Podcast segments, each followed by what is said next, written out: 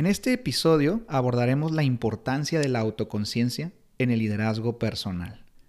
Como dijo Sócrates, conócete a ti mismo. Vamos a explorar cómo la autoconciencia es la clave para tomar decisiones más informadas y dirigir tu vida con propósito. Bienvenido y comenzamos.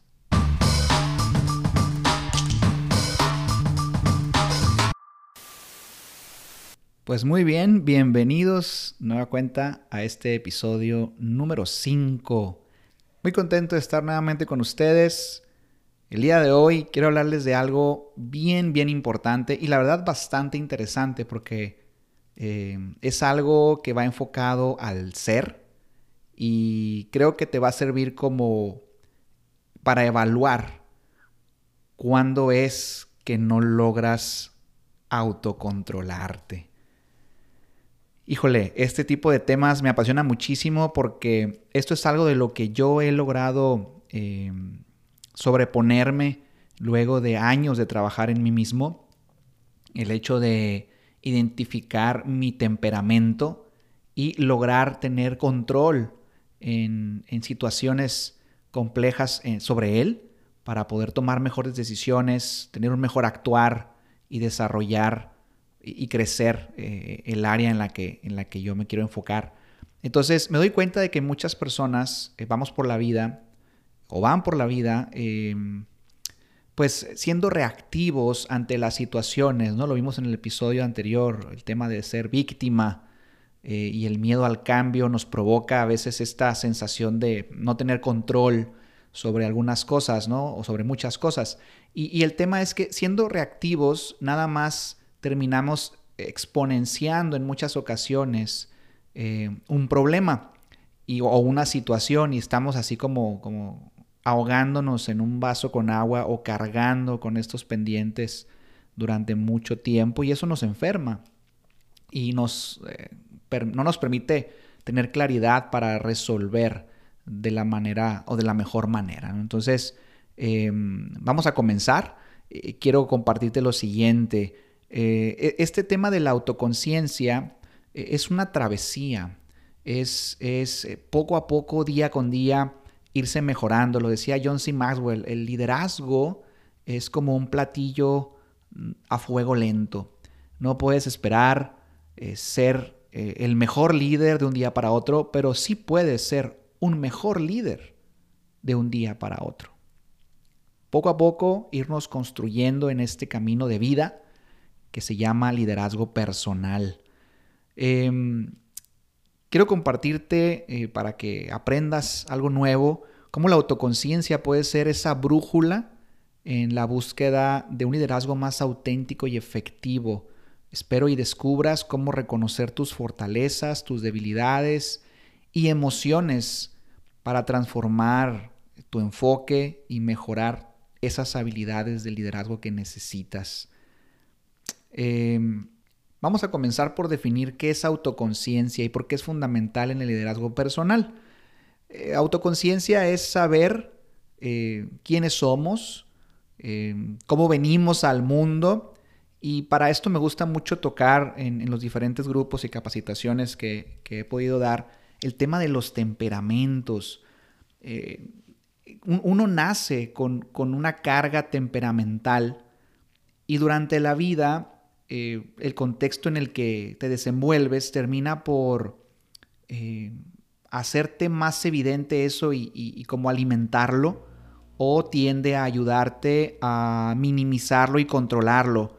Y, cuando te haces consciente del temperamento con el que naces, tú también puedes tomar parte eh, y no solamente dejar al contexto y las etiquetas que te pone la sociedad que determinen hacia dónde va, sino que tú puedes hacer algo, generar cambios y tomar esta conciencia de, quién eres como por ADN simplemente. ¿no? Eh, con eso comenzamos. Ya durante los episodios futuros iremos profundizando en muchos otros temas, pero sobre todo en este de la autoconciencia. Pero de momento, eh, para no hacer muy largo el podcast, solo decirte que tu temperamento es algo con lo que tú naces, pero carácter es eso que formas a través de dominar tu temperamento. Bien escuché a Yokoi Kenji en una de sus conferencias decirlo, me gustó mucho la forma en la que lo planteó, él hablaba sobre sus dos hijos que le da de comer lo mismo a los dos, pero uno es el, salvador del mundo y el otro aplasta las hormigas, ¿no? Entonces está, está muy interesante y muy graciosa su analogía y la traigo aquí a colación porque es, es importante saber que a veces premiamos o presumimos sobre nuestro temperamento. Yo recuerdo cuando era chico, eh, mi familia paterna viene de Guaymas, Sonora, eh, y, pues tenían esta tendencia a ser eh, como bravos, ¿no? Por no decir enojones o temperamentales. Y lo digo con mucho cariño, saludos a mi familia de Guaymas. Pero son, son, esta, esta familia que, que en las navidades o en las reuniones donde se juntaban varios, sus recuerdos o sus anécdotas eran de cuando se peleaban, y cuando el tío este, les, les buscó bronca y los llevó a pelearse, y, todas las anécdotas, y yo como niño las escuchaba fascinado, o sea, cómo, cómo los encendían y cómo ganaban las batallas era como digno de admirarse, Entonces, vengo del contexto en donde el no dejarse era bien premiado, era, era algo como, pero no dejarse solamente de ir a reclamar o ir a resolver o ir a ser político, no, no, no el, prácticamente agarrarse a golpes o el gritar o el, o el no dejarse así, haciéndolo evidente, eh, era un tema, ¿no? En otra fiesta llega otro pariente y habla de cómo eh, regañó y gritoneó a la persona del banco y, para que le resolvieran. Entonces parecía que eso era como lo, wow, o sea, fíjate qué bravo, no se dejan, ¿no? Entonces no sé si tú has visto esta, este patrón en tu familia, ¿no? Em, o en algunos de tus familiares. Eso fue mi caso. Imagino que hay familias en donde es todo lo contrario, ¿no? O sea, admiran al que reza más o admiran al que, al que es más calmado. Pero mm, cuando uno crece en un contexto así como el que yo vengo, em, en lugar de, de dominar con carácter tu temperamento, terminas pensando que dejar salir tu temperamento es lo correcto. Y, y me he dado cuenta en el caminar de mi vida que la verdad no es así. Que definitivamente formar el carácter es el poder tener autocontrol personal. El ser más inteligente y ser frío en una situación permitir sentir, claro, ciertas emociones, pero no dejar que las emociones te dominen y, afloren, ¿no? Como si fuéramos animalitos, ¿no? Entonces, eh, hay que reconocer eso primero. ¿Qué temperamento tienes? Y, si eres alguien que de, entrada hoy lo domina o, el temperamento te domina. Eh, y esto es para mí una habilidad. O sea, sí es carácter, pero, pero empieza como el desarrollo de una habilidad. Lo dice Daniel Goleman. La autoconciencia es el ADN del liderazgo emocional. Entonces, si queremos ser líderes y ser líderes de impacto y que las personas te sigan por quien tú eres, no por lo que tú eh, les das, eh, pues creo que el tener conciencia de ti mismo es el primer paso para después aprender a conocer a los demás. Y si ayudaras a otros a tener autoconciencia y dominar su temperamento, imagínate la calidad de grupo y la inteligencia emocional que fluiría a través de ese grupo. Entonces, no me quiero ir muy largo con esto y te quiero regalar un test, un test de temperamento que tiene que ver con, la inteligencia emocional. Em, vamos a identificar los tipos de temperamento, tu personalidad y al final pues para que sepas más o menos, como decimos por acá, de qué lado más la iguana, ¿no? y, cómo es que tú resuelves tus conflictos, tus problemas y tus situaciones diarias. Eh, pero para darte un pequeño resumen, ¿qué tipos de temperamentos son los que tenemos como seres humanos? Y se ha clasificado en cuatro tipos. El primero es el colérico, ¿no? Las personas con un temperamento colérico suelen ser enérgicas, dominantes y competitivas. Tienden a ser líderes naturales, porque pues les gusta dirigir, pero a veces pueden ser muy impulsivas y incluso temperamentales, ¿no? O sea, sacar ese enojo con los demás. El número dos es el flemático. Los individuos flemáticos son tranquilos, son pacientes, son relajados y suelen ser también muy buenos oyentes y sobre todo evitan el conflicto. A veces, pues pueden ser muy pasivos al grado de llegar a la indecisión. Entonces es importante tenerlo ubicado, identificado. Ojo con esto, no hay uno mejor que otro. Así nacemos, hay que trabajarlos y hay que saber cómo aprovechar eh, cada uno de ellos. Y otra cosa es que no, no nada más tenemos un solo temperamento, somos un poco de todos, pero hay uno por lo regular muy dominante. Entonces hay que identificar cuál es. El número tres es el sanguíneo.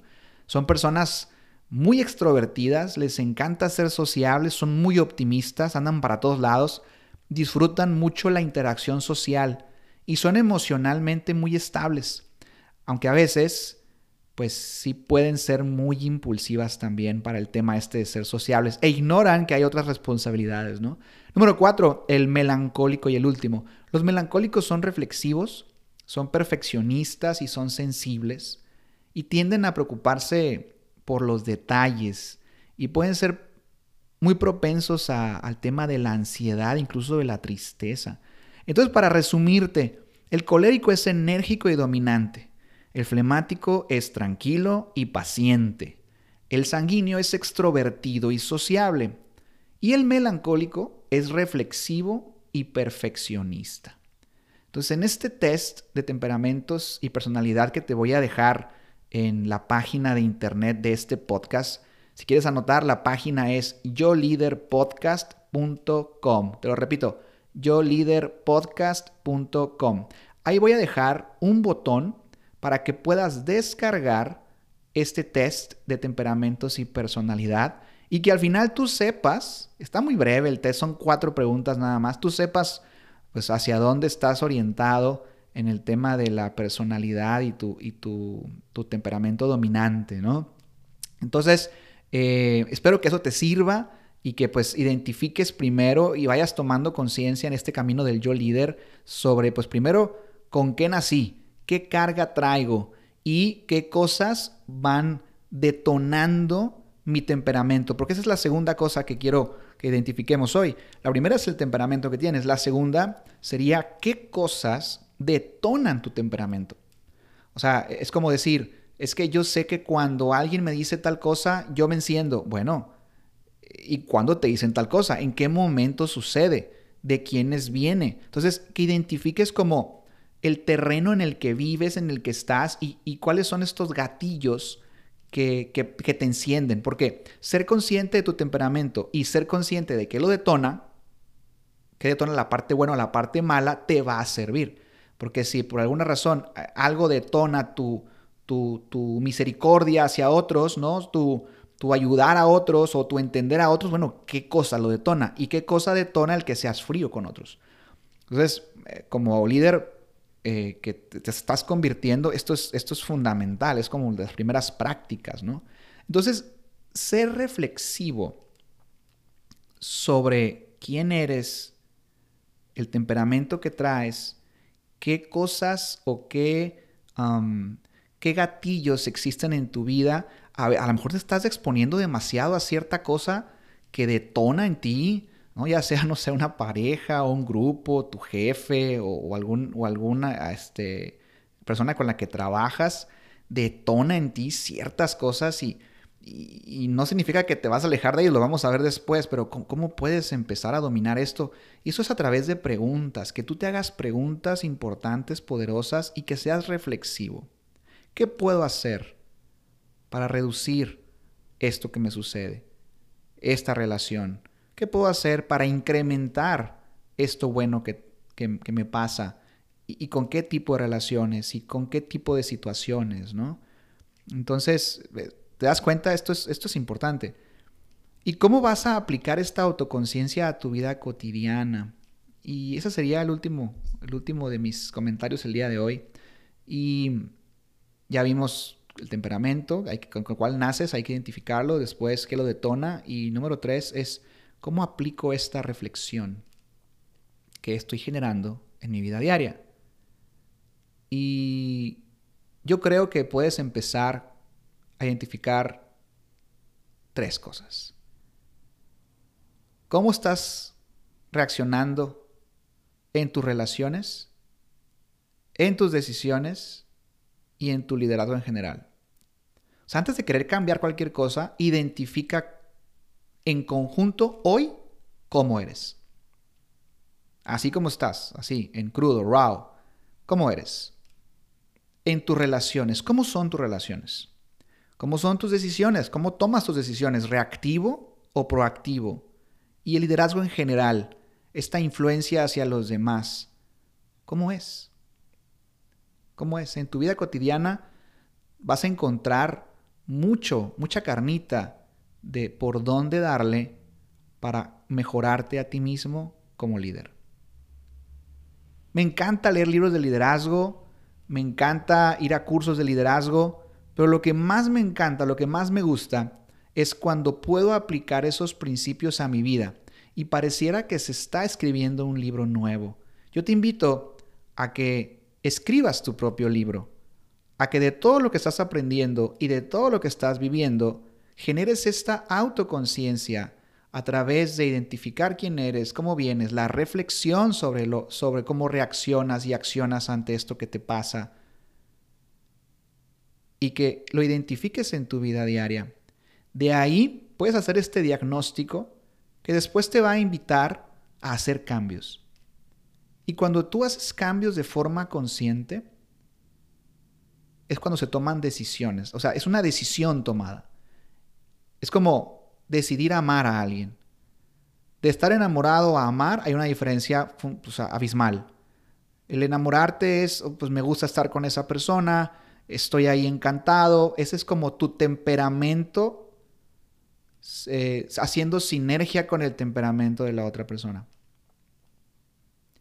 Pero cuando decides amar a mi gusto y usando esta analogía, es cuando tomas la decisión de no importa cómo venga o qué defectos o virtudes pueda tener, así lo acepto y así yo soy capaz de trabajar para crecer esta relación, para crecer yo dentro de la relación y ayudar a otra persona a crecer, a crecerse a sí mismo.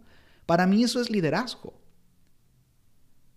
Cambiar tú, mejorar tú, automejorarte tú y ayudar e inspirar al otro a mejorar. No buscar cambiarlo, inspirarlo a que cambie por cuenta propia si así lo desea. Eso para mí es liderazgo. Y creo que la analogía de las relaciones puede llegar a ser para muchos tal vez como muy clara. No buscas cambiar a nadie, buscas inspirarlo a través de tus cambios. Y eso se da a través de entender el temperamento del otro y mi propio temperamento a través de saber qué cosas detonan lo bueno y lo malo en mí y lo bueno y lo malo en esa persona. Y hacer un análisis reflexivo sobre cómo esto nos está llevando a crecer o a decrecer o a estancarnos. Espero que con esto eh, hayas eh, encontrado alguna respuesta a por qué soy como soy o por qué reacciono siempre así y te ayude en tu camino hacia liderazgo personal para continuar creciéndote a ti mismo. Por mi parte eso va a ser todo el día de hoy. Quédate en este podcast porque tengo más temas que compartir y vamos a profundizar sobre estos temas cada vez más. Entonces, pues me despido hoy en Yo Líder, diciéndote y, y repitiéndote lo que al principio dije. La autoconciencia es un viaje continuo pero cada paso que das te acerca más a tu liderazgo personal y auténtico. Espero que este episodio te haya inspirado a embarcarte en tu propia travesía de autoconciencia. Gracias por sintonizar este podcast y en el próximo episodio exploraremos una emoción poderosa que puede impulsar tu liderazgo personal. Así que mantente conectado eh, suscríbete a mi podcast y ve y visita mi página yoliderpodcast.com y descarga este test de personalidad y de temperamento. Te veo en el siguiente episodio. Bendiciones, éxito, hasta luego.